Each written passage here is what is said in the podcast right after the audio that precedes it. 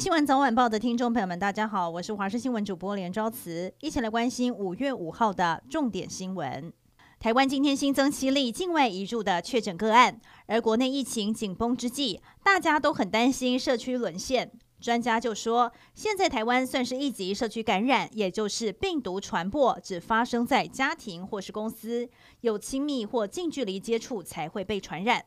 所以现在要防止感染进入第二级，就是呢不相干的人也莫名染疫，这才是最无法控制的。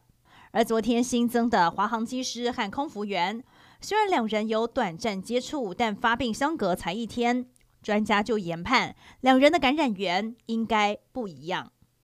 诺富特饭店染疫风暴持续延烧，新北市议员叶元之日前接获民众爆料，表示诺富特一馆明明作为一般旅馆使用，却混住检疫客。现在有民众 PO 文指出，他们一团七十人透过桃园市政府的旅游补助入住了诺富特一馆，却没有被告知当时同一栋楼层还有机组员在检疫。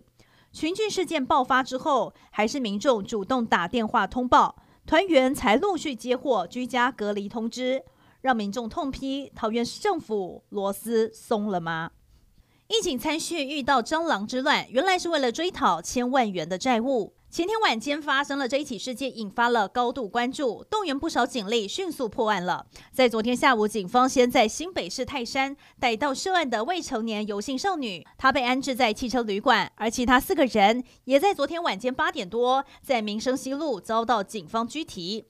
初步了解，犯案动机是因为餐厅老板跟人有一千五百五十万的债务纠纷，才会被教唆泼张报复。而台北市警察局长陈家昌也说，他放下了心中的大石头了，但治安不容挑衅。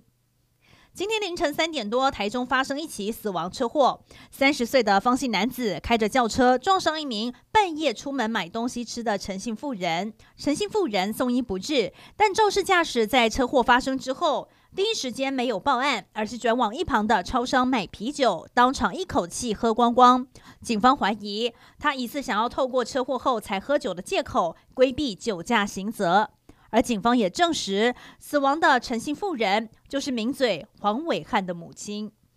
台南市永康区一处铁皮工厂凌晨传出了火警，消防队获报之后出动了大批人车前往救援。不过，由于火场之内堆放大量的助燃物，消防人员赶到现场，火势已经全面燃烧，并且延烧场内的四间仓库。附近不少居民都被这起火警惊醒。火势在将近两个小时之后被扑灭。至于起火原因以及财务损失，还有待进一步厘清。今天是二十四节气当中的立夏，代表夏天的到来。而今天台湾也迎接了梅雨季首波封面，北部东半部降雨比较明显。气象局也针对了基隆北海岸以及大台北山区发布了大雨特报，中部地区和南部山区也将有局部的短暂阵雨。但这波封面移动速度快，以白天为主，晚上雨势将趋缓。明天开始又是晴朗的天气。